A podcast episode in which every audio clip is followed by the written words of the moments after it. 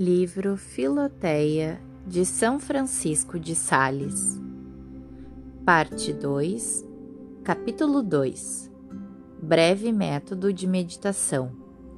Primeiro ponto da preparação: pôr-se na presença de Deus. Poderá ser, Filoteia, que não saibas como se faz a oração mental, pois, infelizmente, poucos o sabem nos nossos tempos. Por isso, torna-se necessário que resuma aqui em algumas regras um método proveitoso, deixando para os bons livros dedicados a esta matéria e principalmente para a prática a tua instrução mais completa.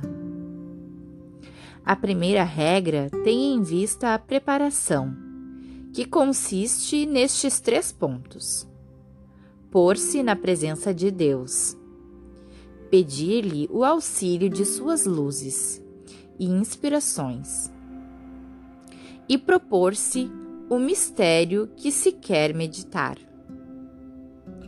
Quanto ao primeiro ponto, ofereço-te quatro meios principais que poderão ajudar teu nascente ardor. O primeiro consiste em atender vivamente à imensidade de Deus, que perfeita e essencialmente está presente em todas as coisas e lugares, de maneira que, como os passarinhos, para qualquer região que voem, estão sempre envoltos no ar, assim também nós, em toda parte a que dirigimos ou em que estamos, sempre encontramos a Deus presente em nós mesmos e em todas as coisas. Esta verdade é conhecida de todos, mas bem poucos lhe consagram a devida atenção. Os cegos que sabem achar-se na presença de um príncipe, embora não o vejam, conservam-se numa posição respeitosa mas porque não o veem, facilmente esquecem a sua presença. E uma vez esquecida, ainda com maior facilidade perdem o respeito que lhe é devido. Ah, Filoteia, não podemos ver a Deus, que está presente em nós. E embora a fé e a razão nos digam que Ele está presente, bem depressa nos esquecemos disso e então agimos como se ele estivesse longe de nós. Pois, conquanto saibamos que ele está presente em todas as coisas, a falta de atenção produz em nós mesmos os mesmos efeitos que se o ignorássemos de todo. Eis aí a razão, porque no começo de nossas orações devemos refletir intensamente sobre a presença de Deus Profundamente compenetrado desta verdade estava Davi, quando dizia: Se subir ao céu, tu ali te achas. Se descer ao inferno, presente nele estás. Igualmente, sirvamo-nos das palavras de Jacó, que depois de ter visto a misteriosa escada que já me referi, exclamou: Quão terrível é este lugar! Em verdade, Deus está aqui e eu não o sabia. Queria dizer que não tinha refletido bastante, porque não podia ignorar que Deus estivesse presente em toda parte.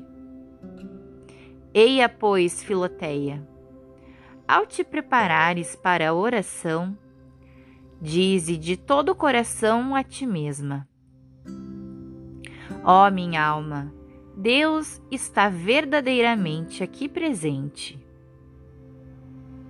O segundo meio de te pôres na presença de Deus é pensar que Deus não somente está no lugar onde te achas, mas também que Ele está presente em ti mesma, no âmago de tua alma que ele a vivifica, anima e sustenta por sua divina presença.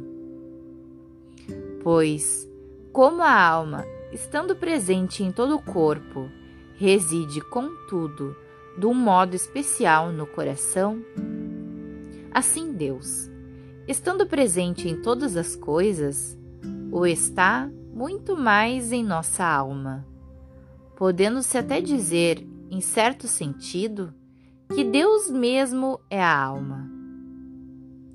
Por isso, Davi chamava a Deus o Deus do seu coração. E São Paulo, neste mesmo sentido, nos diz que em Deus vivemos, nos movemos e somos. E deste modo, também este pensamento incitará no teu coração um respeito profundo por Deus, que está em ti tão intimamente presente. O terceiro meio que te poderá ajudar é considerar que o Filho de Deus, como homem, no céu olha para todas as pessoas do mundo mas muito particularmente para os cristãos, que são seus filhos, e ainda mais para os que estão atualmente em oração, notando se rezam bem ou mal. Nem é isso uma pura imaginação, mas um fato muitíssimo real. Pois, conquanto não o possamos ver, como Santo Estevão em seu martírio, nosso Senhor tem, entretanto, os seus olhos em nós, como os tinha nele. E podemos dizer-lhe alguma coisa semelhante ao que a esposa dos cantares disse a seu esposo. Ele está lá, ei-lo, é ele mesmo. Ele está escondido e não o posso ver mas ele me vê. Ele me está olhando.